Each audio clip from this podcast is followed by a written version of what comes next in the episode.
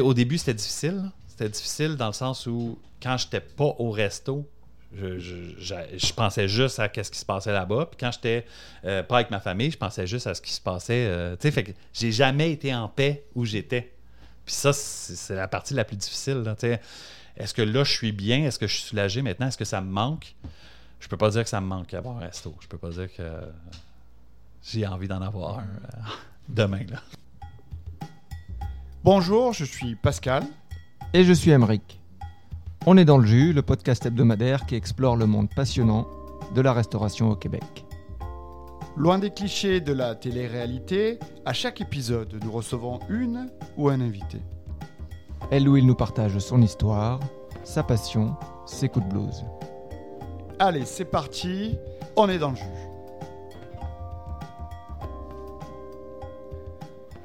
Quand je prépare l'émission d'aujourd'hui, je commence à lire les entretiens que notre invité a déjà donnés. Et il en a donné beaucoup. Énormément même. Ça fait 20 ans qu'il passe sur toutes les radios, sur toutes les télés, qu'il est dans tous les journaux. Vie privée, vie publique, vie professionnelle, tout le Québec connaît déjà son histoire. De quoi on va bien pouvoir parler avec lui.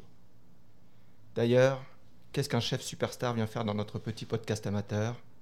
Qu'on enregistre entre potes dans le salon de Pascal.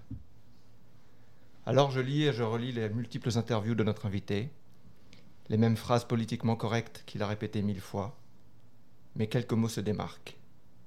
Ils résonnent en moi avec un air de déjà-vu, fatigue, stress, désillusion, envie de prendre du temps pour soi.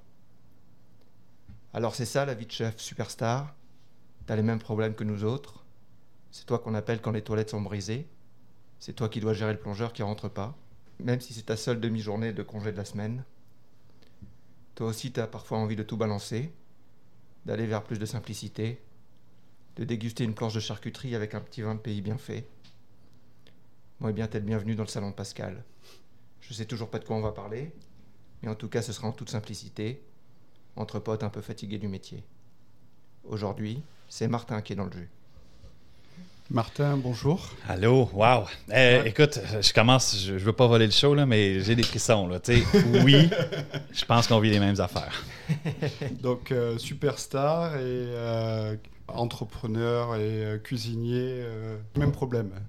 Ben, ouais, superstar, ça c'est un gros mot là, quand même. Là. C'est quasiment un blasphème, j'ai l'impression.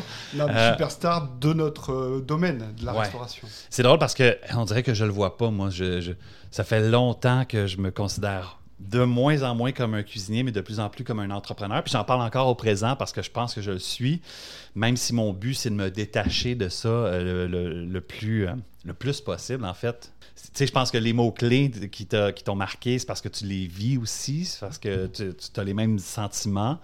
Mais moi, vraiment, ça fait, ça fait un bout de temps que j'ai remarqué, en fait, que j'allais éventuellement sortir de la restauration, sortir de... Puis j'allais me faire sortir, pas par choix, mais j'allais me faire sortir donc par, par le staff. Parce que j'ai, je considère que notre métier, tu sais, quand on, se rend où on est, euh, c'est-à-dire une espèce de mini-sommet d'une micro-pyramide, on doit gérer puis imposer notre vision à du monde. Puis donc, moi, j'ai compris que mon métier, ça allait être répéter puis répéter euh, des instructions à quelqu'un, à, du staff. À un moment donné, je me suis rendu compte que ces instructions-là que je répétais, ben, c'était aux mêmes personnes à qui je l'avais déjà dit. tu sais. Fait que là, j'ai fait comme, oh, tu sais, je me situe où là-dedans, moi, dans des, dans- avec des gens qui ne sont peut-être pas assez curieux à mon goût, qui n'ont pas aussi faim que moi j'avais faim euh, quand j'avais leur âge. Puis la comparaison est, est toujours là. tu sais. J'ai l'impression d'être passé à plein d'établissements dans ma carrière. Et là, je, je suis en train de, je suis en train de parler beaucoup là, quand même. là, Ah, mais non, non. m'arrêter quand vous voulez. Ah, T'es là, ouais, t'es là pour ça, t'es là pour ça. Mais Ah oui. je, me, suis- tu sais, je, je me suis dit, je- je- comment moi, je vais me motiver à travers ça? Mais alors, est-ce que c'est toi qui as changé? Ou est-ce que c'est les autres cuisiniers, serveurs, le monde Ouais. de la restauration qui a changé et qui est en train de changer? Ben là, je trouve que ça a changé, mais ça, c'est dans l'histoire très récente. Donc, on pourrait dire qu'avant, après la pandémie, oui. Mais moi, même avant ça, j'avais considéré que je, je- qu'il y avait un changement d'attitude ou que je n'arrivais pas à m'entourer de gens. Puis c'est peut-être ça le problème aussi. C'est peut-être moi qui ai mal fait ma job, donc de trouver des individus qui pouvaient vraiment désirer faire ça autant que moi. Parce que moi, j'ai des exigences hyper élevées envers moi-même. puis je considère que c'est juste légitime de les avoir envers les autres par la suite. Mais moi-même, je ne suis jamais satisfait. Puis ça, c'est un autre problème, j'imagine. En consultant un psy, je me suis rendu compte que de l'anxiété de performance, ça existe, et puis peut-être que j'en souffre, puis peut-être un peu trop. Mais sauf que je pense que c'est ce qui m'a permis de, de, me positionner, puis d'arriver à un moment que quelqu'un utilise le mot superstar euh, en parlant de moi. quand c'est que tu as commencé à consulter un psy? Moi, j'ai habité longtemps avec mon amoureux juste ici, à côté, dans Hochelag, euh, Saint-Germain et puis Sherbrooke. Puis, euh, tu sais, je, ressentais. Est-ce que j'ai toujours fait de l'anxiété? Je sais pas. Puis il y a des choses que je peux peux pas expliquer. Mais à un moment donné, je me suis rendu compte que quand j'avais plein d'affaires que je sais qui s'en venaient, mettons des moments vraiment occupés, euh, dans, les périodes achalandées de la restauration, mais j'arrivais pas à être capable d'y mettre une à la suite de l'autre, je les voyais toutes en face de moi comme un mur. Fait ça, ça m'empêchait vraiment d'être capable de, euh, me, de, visualiser en train de passer à travers. Et les nuits étaient sûrement euh, blanches ben, plus grises, mettons. Les nuits étaient poivre et sel. Euh, évidemment, c'est les nuits sont. Moi, j'ai aussi, je, je fais de l'apnée du sommeil, je dors mal, j'ai de moins en moins besoin de, me reposer. Je dis que j'ai moins besoin, mais je me sens plus fatigué que jamais, plus que les années passent. Fait c'est sûr que c'est sûr que je j'ai dû me poser des questions euh, pendant des longues nuitées, mais si, si j'arrive pas à dormir, de toute façon, il y a anyways, le système d'alarme qui est, mal installé par un staff, qui je suis obligé de gérer ça à distance, fait que c'est pas, pas nouveau. Mais, ça, c'était quand tu étais dans la restauration, l'alarme, c'est le coup classique. Ouais pour une fois que Et tu hebdomadaire, dors bien, Pour une fois que tu dors bien. Allez, un jour par semaine, hop, l'alarme à 3 h du matin. C'est toujours la même raison. Un staff pensait qu'il avait le temps de retourner chercher le dernier petit truc avant que l'alarme s'installe pour de bon, puis finalement, il faisait partir le système.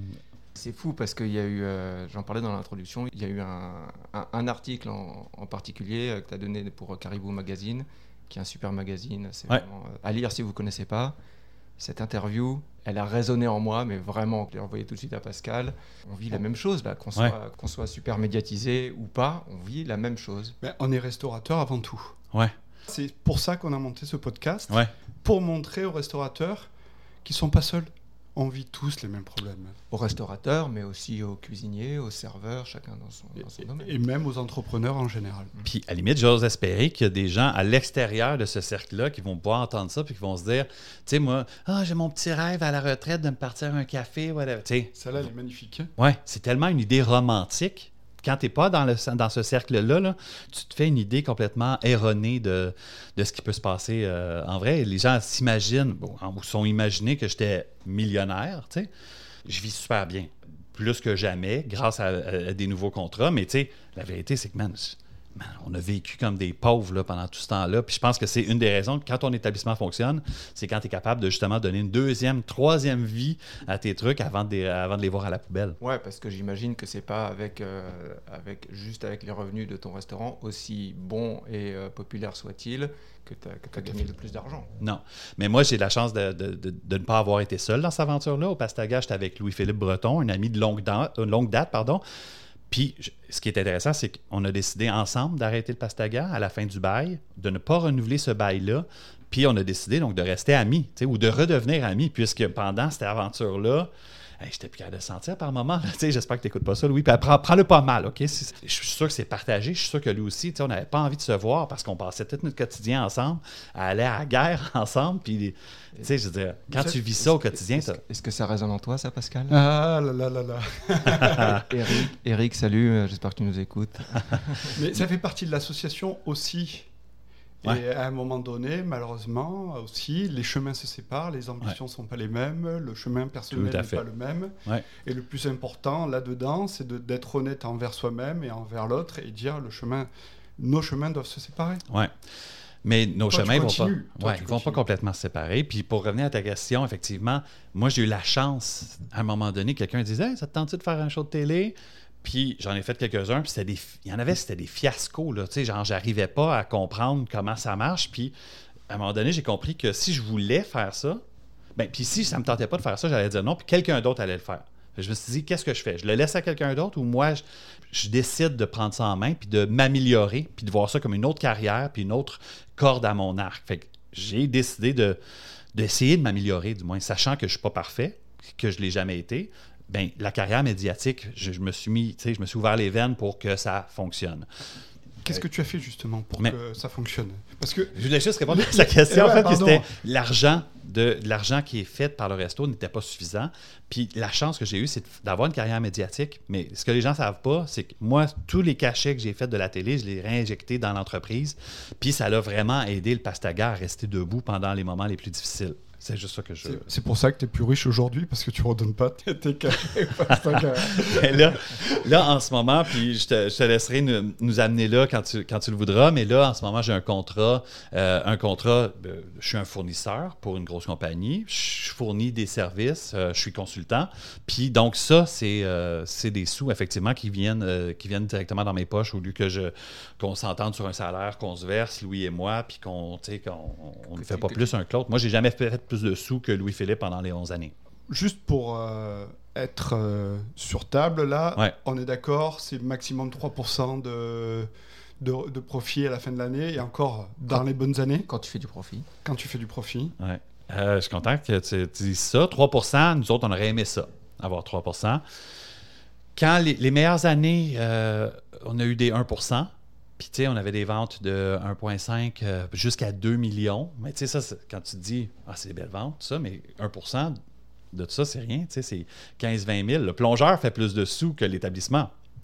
Fait que c'est sûr que c'est pas, euh, c'est pas aussi rose que ça puisse euh, transparaître. Et le truc, c'est que tous les gens dans la restauration, 90%, 99% des restaurateurs font cette marge-là, 1%, qui est ridicule. Et pourtant, on est toujours laissé, on est un moteur économique énorme au Québec et on n'a aucune aide. Euh, aucune aide. ou presque. Je trouve que pendant la pandémie, on a été vraiment bien euh, encadré, comme toutes les autres entreprises. Après ça, c'était une exception. Je pense qu'il pourrait y avoir quelque chose de plus euh, constant au niveau de l'aide en restauration je suis sûr que d'autres euh, d'autres métiers qui sont mieux épaulés euh, par euh, des institutions que, qu'on aurait pu l'être. Mais c'est drôle parce que tu dis ça parce que ce matin, moi, je vends du vin. Je vends du vin, en fait, à, des amis des fois aussi. Fait, il y a une dame qui est restauratrice, qui est propriétaire du Denise, tu sais, puis fait que là, on parlait, c'est Ménaïque Raoul, puis on parlait donc de, ce qu'elle fait maintenant. Puis depuis deux ans, elle s'implique moins. Tu sais, elle a une, carrière, elle aussi, puis elle a investi, elle a ouvert un resto avec son partenaire. Puis ah, je dis, ah, ben, tout ce que tu fais, dans le fond, c'est encaisser tu sais. Là, je, je, signe, mais tu t'en mets plein les poches, tu sais. Puis elle dit, tu sais, non, euh, j'essaie de rembourser l'investissement de départ. Ce que j'imagine, ce que je vois, moi, c'est que je crée de l'emploi, tu sais. Mais ça, c'est clair. Nous autres, on a employé jusqu'à 60 personnes par moment à temps plein avec tous nos petits projets, là, mis euh, bout à bout. Puis il n'y a personne qui, est venu me taper dans les mains et dire tu sais, merci de faire ça. Et des fois, tu continues ta compagnie juste pour garder ces emplois-là, comme tu disais. Tout à fait. À la limite, même si, euh, même si on dégénère, on, dégénère, excuse-moi le lapsus, même si on génère pas tant de profit, ben nous, on était salariés de l'entreprise. Donc, on se versait un salaire qui était normal, puis qui était correct, à la limite, selon, selon euh, les besoins qu'on a. Mais euh, c'est les gens qui faisaient plus de sous, c'est les employés. Là. Moi, je sais, on, on signait l'échec de paye. Donc aujourd'hui, tu as décidé, en décembre, c'est ça, tu as décidé de lâcher le Pastaga Ouais. Le bail euh, prenait fin. On a décidé de ne pas le renouveler, de ne pas s'embarquer pour un 5 à 10 ans. Là, belle histoire, tu, vous transférez euh, le fonds de commerce à des gens qui sont là depuis longtemps, qui ont une histoire avec le, Pastaga, donc c'est magnifique. Francis euh, Duval, qui a fait l'ouverture du Pastaga avec nous, que j'ai rencontré avant euh, au Newtown, il était là depuis le début, mais évidemment, à un moment donné, il est allé butiner puis faire sa propre carrière. Il a fait l'ouverture du Butter Bloom, l'ouverture du hélicoptère, il a fait plein de trucs super intéressants. Puis à un moment donné, il a eu envie de revenir, pour des raisons euh, de santé aussi. Là, il sentait que c'était vraiment stressant, puis de revenir avec moi, il n'avait pas nécessairement peut-être autant de pression que de, rester où il était. Fait qu'il est revenu. Son épouse aussi. Euh, ils se sont rencontrés au Pastaga. Elle, ça est venue faire son stage en pâtisserie à l'époque avec la première pâtissière du Pastaga, Isabelle Leroux. Puis ils sont rencontrés là, puis les deux sont restés pas mal, en contact depuis. Fait que je trouvais ça cool de pouvoir euh, leur passer la POC. Nous autres, on leur a vendu On, les, on leur a vendu euh, un, prix hyper, euh, hyper gentil dans le sens où on les. On n'a pas pris l'argent, en fait, ils nous payent par mois, donc c'est une vente à tempérament. Donc, euh, tu sais, on les finance, on est super content de faire ça. Ça, nous permet de faire perdurer qu'est-ce qu'on a déjà entamé. On leur a prêté le nom du Pastaga pour qu'ils puissent bénéficier de, de ce qu'on a, encore une fois, bâti numéro de téléphone, page Instagram, Facebook, tu sais, des choses où on a un reach énorme. Les gens sont habitués, ben, ils font Pastaga, ils ont le numéro de téléphone, puis ils appellent. Tu n'as pas besoin de partir from scratch. Moi, si j'avais si j'avais si j'avais mon âge puis je faisais ça, je garderais le nom de l'établissement que j'achète, qui est ouvert depuis 11 ans, qui roule, qui refuse du monde à tous les week-ends, qui est plein le reste de la semaine. Mais eux autres, ils ont décidé de, faire une croix là-dessus. Puis je respecte parce qu'ils ont envie de, vivre leur projet puis de s'épanouir là-dedans. Euh, mais je pense que là, ils se rendent compte à quel point c'est difficile. Ouais, là, partir du début. Euh, ouais. Là, ils continuent le concept euh, comme, comme il était ou ils changent un petit peu des choses? Ben, Francis, déjà, c'était le chef de cuisine. Puis avec lui, ben, il savait qu'il y avait un grand terrain de jeu, c'était le Pastaga, la clôture était là. Tout ce qui était à l'intérieur, il pouvait, il pouvait s'amuser. Puis on faisait en sorte qu'on délimite euh, clairement euh, justement cette clôture-là pour pas qu'on aille puis qu'on fasse n'importe quoi. Mais je pense que ça, c'est devenu un peu son ADN. Fait que je pense pas que ce soit hyper différent de ce qui se passait auparavant. Mais peut-être que oui, peut-être que je me trompe. Là. Mais ils ont gardé l'idée des vins nature, c'est quelque chose qui les fait triper, mais c'est quelque chose qu'ils ont découvert aussi au Pastaga. Donc, j'ai l'impression d'avoir influencé positivement. En fait, c'est ce que je me fais à croire, que euh, j'ai pu euh, leur donner un peu d'élan. Mais là, ils font leur truc, c'est leur vision. Puis je sais que, tu sais, euh, Geneviève, qui est pâtissière, elle a travaillé avec Patrice Demers et puis au Mousseau carrière incroyable, puis je sais qu'ils sont capables de faire des choses euh, exceptionnelles et différentes. Je pense que moi, ma vision est, rendue euh, différente de, ça. Si on revient un peu en arrière, qu'est-ce qui a fait le succès du Pastaga? Qu'est-ce qui a fait le succès du Pastaga? C'est une bonne question. Euh, je pense qu'on pourrait prendre une pause en ce moment. non, mais tu sais, qu'est-ce qui a fait le succès C'est dur d'expliquer ce qui crée le succès. Moi, ce que j'ai voulu faire, avant le Pastaga, j'ai eu un restaurant qui s'appelait La Montée de lait. Ça, en 2005-6, euh, on avait un, petit établissement de 24 places assises euh, sur le plateau Mont-Royal, un petit resto de quartier qu'on a agrandi à l'intérieur. Donc, on a abattu des murs, puis on a euh, fait différemment tout ce qu'il y avait dans, ce petit local-là. On est passé à 36 places. Puis là, on est vraiment devenu quelque chose de gros. Je pense qu'il y a beaucoup de monde qui considère... Moi, je m'en fais souvent parler, la montée de lait. Là que ce soit des jeunes cuisiniers, des cuisiniers qui étaient très jeunes à l'époque, qui ont découvert, puis ont fait comme qu'est-ce qui se passe ici. On faisait de la haute gastronomie dans un petit. Euh, dans, votre studio, en fait. C'était gros comme ça, puis on faisait. Autant vous faites un podcast ici, nous, on faisait un restaurant, on jouait, on, s'amusait avec, les moyens du bar. C'était sur Marianne, c'est ça? Euh, Guildford, au coin de, de Grand Prix. Et puis, après ça, la petite montée est devenue grande. On a déménagé dans le centre-ville. Euh, puis, tu sais, autant il y a des timings comme la pandémie, des fois, tu ne te vois pas venir. Ça, il y a eu euh, la crise économique, c'était en 2000, 9, je pense, c'est l'année où il n'y a pas eu de Grand Prix. Ben, nous autres, on était là, dans le centre-ville à ce moment-là, avec le centre-ville qui était vide, puis que personne n'avait de sous. Fait que ça, ça n'a pas été un grand succès. Ça a été un des premiers de mes nombreux échecs. Euh, fait que la montée, euh, on a réussi à se sortir de ce grand local-là, redevenir un peu plus petit, mais là, le mal était fait.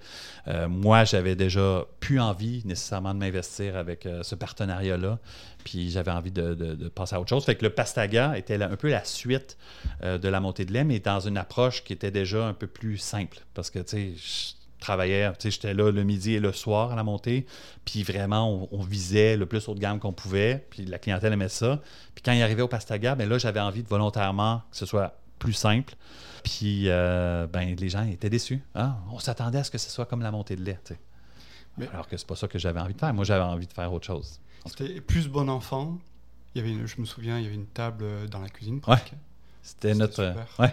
Puis on avait une grande télé où on diffusait les matchs euh, de, hockey. Puis on diffusait les matchs de foot aussi. On faisait la, Coupe du Monde, tous les grands événements sportifs, mais avec un, petit, un petit intérêt plus grand pour les matchs de hockey. On faisait ça pour la clientèle, mais aussi pour nous. Là. moi, je cuisinais, je regardais la game. J'étais bien euh, bien heureux de ça. Donc là, tu as commencé à vraiment t'intéresser au vin nature à ce moment-là ah, ça a commencé. Ouais, ça a commencé C'est là que tu, tu, tu, les as commencé à les intégrer dans, dans tes restos? Euh, ben Moi, j'ai des vignerons là, qui m'ont. Euh, moi, je tripais pas sur le vin avant de. Puis en restauration, on est toujours exposé au vin, mais je tripais pas autant sur le vin que sur la bière. Puis quand j'ai goûté à mes premiers vins nature, là, 2000, justement à la montée, 2005-2006, il y a quelque chose qui s'est passé.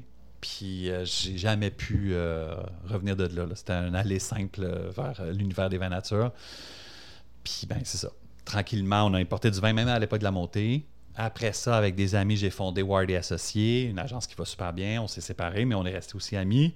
Puis là, depuis, depuis 7, presque 8 ans maintenant, on importe avec Volet Importation, une petite agence dont je suis seul à m'occuper.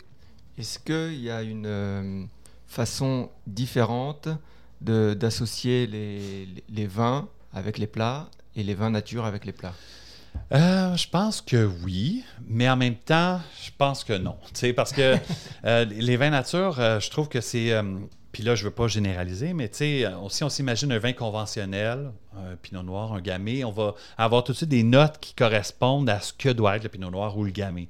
Tandis que le vin nature, comme on est plus près de la fermentation, puis quand ça, ça se trouve, la fermentation n'est même pas encore terminée, des fois, c'est un produit vivant qui est moins stable, entre guillemets, mais qui est moins prévisible prévisible, exactement. Puis c'est ça, je pense que les gens ne sont pas encore habitués ou ils s'y habituent tranquillement à ce, côté imprévisible euh, du vin nature qui les déstabilise parce que notre palais n'est pas formé pour accueillir ce, ce truc-là. On est plus dans les, dans les grandes, euh, les grandes business de vin. Là, Alors, comment tu comment accompagnes ça Surtout au début 2005-2006, euh, personne n'a jamais entendu parler de ça, à part quelques initiés. Ouais. Les vins nature, c'est des vins qui, sont funky, comme on dit, qui sont imprévisibles, comme on vient d'en parler. Comment tu présentes ça à des clients qui n'ont jamais entendu parler de ça? Ben, C'est sûr que ça prend un travail. Il faut, sortir les gens de leurs habitudes puis de les avertir. Mais même à ça, il y a des gens très proches de moi qui me le disent, mais j'aime pas ça le vin nature. Sauf qu'il y a bien plus de gens qui font le, contraire. Puis eux aussi embarquent, puis sont comme, ils n'ont pas envie de boire autre chose. Mais comment tu fais un accord mais vin Tu y vas au feeling. Des fois, tu te trompes. Des fois, ça marche. Puis quand ça marche, ça, devient magique. Mais moi, je ne suis pas tant dans l'idée d'un accord mais vin. Je pourrais euh, commencer mon repas avec un rouge léger puis le finir avec un blanc. Il n'y a pas d'ordre préétabli ou plus conventionnel qui tienne, je pense, en, en 2023 c'est sûr qu'avec une grosse viande saignante, puis un cassoulet, par exemple, euh, ben, tu vas aller avec des vins plus typés, euh, mettons du sud de la France, par exemple, des choses comme ça. Je pense que tu peux te laisser dicter par la personnalité du plat, mais sans être fermé. Il y a un blanc qui va bien aller avec ça, puis dire ça va bien pour telle, telle, telle raison. Puis le rouge va aller très bien avec le même plat pour d'autres raisons. C'est intéressant ce que tu dis là sur qu'il n'y a pas de d'association typique, que tu peux y aller avec ton, ton feeling là. Ouais c'est des choses que on n'entendait pas du tout il y, a, il y, a, quelques années et qu'on commence à entendre. Ouais. Euh, c'est tu vas avec, euh, avec ton envie, avec le temps qu'il fait dehors. Aujourd'hui, là, il fait un petit peu, euh, un petit peu lourd, un petit peu pluvieux. Bah, là, je prendrais bien une, une piquette ah. rouge un peu pétillante qui, viendrait de l'Ontario, par exemple. Ben oui tu fais un lien avec ce que j'ai apporté pour l'apéro, évidemment. Eh, eh oui, Martin a été super généreux. Il nous a ramené une petite, une super bouteille là. C'est super sympa et c'est délicieux. On se régale. Oui, ben c'est super le fun. C'est du Baco Noir d'Ontario, un cépage qui est très euh, populaire là-bas, mais pas ici, même si on est à 4 heures de route. Puis dans ce cas-ci, c'est Trainer. Moi, j'ai parlé de lui. C'est Mike Trainer. Il travaille super bien en Prince Edward County. Puis son Baco Noir, donc c'est une piquette, effectivement. Euh, donc c'est un vin qui est euh, repassé, dans le fond, euh, sur les pots. Lui, il rajoute, donc l'idée, c'est de, réutiliser un peu toute la saveur qui pourrait rester dans, le raisin, puis d'aller chercher comme. C'est comme en cuisine quand on fait une remouillade, par exemple. Donc, ton fond de veau, tu le cuis, tu le passes, puis après ça, tu en fais un autre, un jus qui va être plus trouble, moins goûteux, moins bonne qualité, mais qui peut être utilisé pour d'autres choses. Là, dans ce cas-ci, donc cette, euh, cette piquette-là qui, est, euh, qui est très chouette. Hein? Je ne sais pas si vous l'aimez. là. comme je disais, avec le temps qu'il fait aujourd'hui, très lourd. Si tu l'as amené bien fraîche, là, c'est. Oui, je l'ai amené comme un, comme un blanc, effectivement. Euh, puis, donc, c'est ça, la piquette, c'est interdit malheureusement de vente au Québec. C'est pour ça qu'on n'en a pas beaucoup, mais tranquillement. je dis ça, puis peut-être que l'an dernier, ça a changé. Je n'ai pas les, les, renseignements à jour, mais jusqu'à tout dernièrement, c'était illégal de vendre de la piquette. On pouvait en faire, on pouvait en donner, on pouvait trouver un autre moyen aussi pour. Euh, pour euh, boisson, boisson alcoolisée au vin. Exactement, ou euh, l'idée d'un hydromel. Il y en a beaucoup qui utilisaient du miel pour, parce que c'est de on va sucrer, on va utiliser des levures qui sont dans la peau ou rajouter d'autres levures. Mais dans ce cas-ci, c'est ça. Lui aussi, il camoufle en utilisant du jus de pomme. Fait il y a le sucre du jus de pomme, euh, puis donc il fait, il fait fermenter ça avec, euh, avec les pots de raisin, puis donc c'est une piquette qui est plus près du cidre, puis ça, lui permet de, vendre ça. C'est ce que faisait Véro, euh, Véronique, on a interrogé avec, en collaboration avec le domaine de la Bauge. Hmm. Elle faisait ça, elle, faisait, elle fait ses essais avec des petits fruits, avec des, je pense qu'elle veut essayer avec des fleurs de sureau. Là. Véronique Lemieux, elle, elle m'avait appelé pour faire pousser des vignes sur le toit, puis j'ai répondu on est dans le jus des fois, là littéralement. Faudrait qu'on ait un petit jingle pour ça. puis, on n'arrive pas toujours à répondre. À, puis là, j'avais échappé ce message-là. Je disais, je vais y répondre plus tard. Puis j'ai répondu des mois plus tard. Je excuse-moi, où est-ce que tu en es avec ça? dit, Martin, t'es bien trop tard. Là, Mes affaires sont lancées, puis ça va super bien. Là, oublie ça. Depuis, tu t'es séparé de ton petit enfant de restaurant. Ouais. Ton petit reste. Oui, mais c'est comme un enfant aussi. Oui, oui, c'est comme, effectivement, ça nécessite beaucoup. Ben, puis je suis, bien je suis bien positionné pour en parler parce que j'ai trois filles, dont une qui, a deux ans. Fait que oui, je sais que c'est du travail, puis tu dois t'en occuper, puis ça, les choses peuvent dérailler quand tu n'es pas euh, aussi présent que tu, euh, tu le devrais. Fait que l'analogie est là, tu sais, toute l'attention qui est nécessaire pour. Euh, pour que ça fonctionne. C'est ça que l'analogie est là. Comment tu te sens depuis? Ça fait quelques mois déjà, donc tu commences à vraiment le sentir. Là. Comment je sens ça? Ça a été long, moi, avant de. Il a vraiment fallu que je fasse mon deuil de ça. Puis je pensais pas que ça allait être. Tu sais, je pensais que j'étais vraiment écœuré puis que j'allais vivre ça comme une libération. Mais au début, j'ai trouvé ça tough, euh, franchement. Là, puis nous autres, le local du Pastaga était divisé en, deux, en fait. On avait, juste avant une, certaine pandémie, nous autres, on avait cru, on est des génies, on avait cru que c'était une bonne idée d'avoir le deuxième local à côté, puis ouvrir des portes euh, entre les deux pour les faire communiquer, puis d'avoir une salle privée pour accueillir des groupes. Donc, c'est sûr que ça, ça. Plein de pandémie, c'est l'antithèse de ce qu'il fallait, mais comme personne ne pouvait le savoir véritablement. Puis donc, les deux beaux ne finissaient pas en même temps. Puis on se disait, ben, on verra à la fin qu'est-ce qu'on fait. Puis on n'était pas rendu là de toute façon, mais on, on disait, c'est pas un enjeu. Fait là, le Pastaga, on a refermé les portes, on l'a laissé à Francis et Geneviève qui est devenu Jaja. Puis là, nous autres, on a encore le à côté, on a l'annexe encore, jusqu'à dans 10 jours. Mais donc, moi, j'utilise ce lieu-là pour stocker du vin, pour euh, des meetings, pour euh, avoir un lieu de bureau, si tu veux. Fait que, tu sais, à chaque fois, moi, ça m'a pris du temps avant de rentrer dans le local. Puis Francis, super généreux, hey, viens donc prendre un café, viens, viens, rentre. Genre, sinon, je suis comme, je suis pas encore prêt. Ah puis je suis pas encore prêt de venir manger non plus. Euh, tu y retourner? Oui, puis là, je suis, allé, on s'est installé au bar, puis là, je regardais, tu sais. Puis, tu sais, on dirait que c'est comme, euh, des fois, tu as une bouteille qui est fermée, puis tu t'imagines ça va être euh, magnifique, tu l'ouvres, tu es déçu. Mais là, c'est le contraire. Tu sais, je pensais que je, pensais que j'allais vivre plein d'anxiété, mais j'étais là, puis j'ai vécu le moment, euh, tu sais, très sobrement, puis en paix. Là, je peux dire que je suis passé à autre chose, puis la prochaine étape, ça va être d'aller manger avec mon amoureuse. Est-ce que ça te manque un peu des fois ou La restauration? Oui. Mais tu sais, moi, quand je me suis divorcé de la mère de mes plus grandes, qui ont 11 et 13 euh, ans, là, à ce moment-là, je bâtissais le Pastaga. Puis je sais que j'ai pas été présent pour ces filles-là. Fait que, tu sais, j'ai vraiment travaillé, mais quand je me suis divorcé, j'ai pas eu le choix de me retirer en ayant la garde d'une semaine sur deux cette semaine-là, j'ai comme, il faut que j'aille chercher à l'école, il faut que j'aille, faut que je m'en occupe, faut que je, tu avoir un resto, c'est assez peu compatible avec avoir une famille normalement, parce que les enfants, ils vont pas vivre de soir pour te faire plaisir, puis tu sais, dormir, euh, tu sais, par des, des, heures qui n'ont pas rapport. Fait que tu n'as pas le choix de toi t'adapter à cet horaire-là. Fait que j'ai déjà commencé à me retirer moi à ce moment-là. Ça fait quoi, 9 ans, tu sais, je veux dire, veux, veux pas là, ça fait déjà un bout de temps que moi, une semaine sur deux, je ne peux pas être au resto. Fait que, tu sais, au début, c'était difficile. C'était difficile dans le sens où, quand j'étais pas au resto, je, pensais juste à ce qui se passait là-bas. Puis quand j'étais euh, pas avec ma famille, je pensais juste à ce qui se passait. Euh, tu sais, fait que j'ai jamais été en paix où j'étais. Puis ça, c'est la partie la plus difficile. Est-ce que là, je suis bien? Est-ce que je suis soulagé maintenant? Est-ce que ça me manque? Je peux pas dire que ça me manque d'avoir un resto. Je peux pas dire que j'ai envie d'en avoir un euh, demain. Là. je, je, te comprends. On est les deux, on va, on va trinquer à ça. Cheers. Tiens. Ça, c'est pas des sons qui sont rajoutés, là. Pascal, tu dis ça, mais euh, on a reçu un cuisinier qui disait Ah, je vais peut-être ouvrir un resto, euh, tout ça. Pascal, il dit Ah, ben, peut-être je vais t'aider, peut-être. Euh. Les vieux réflexes, d'où la nécessité d'aller voir un psy quand on veut arrêter de reproduire toujours les mêmes schémas. Ouais. Aïe, aïe, aïe. Mais je comprends en même temps parce que j'aimais ça. J'ai toujours aimé la restauration. J'ai aimé ce rythme de vie-là. Euh, j'ai commencé, moi, avant ma vingtaine, mais mettons que toute ma vingtaine, j'ai passé en, restaurant, en restauration.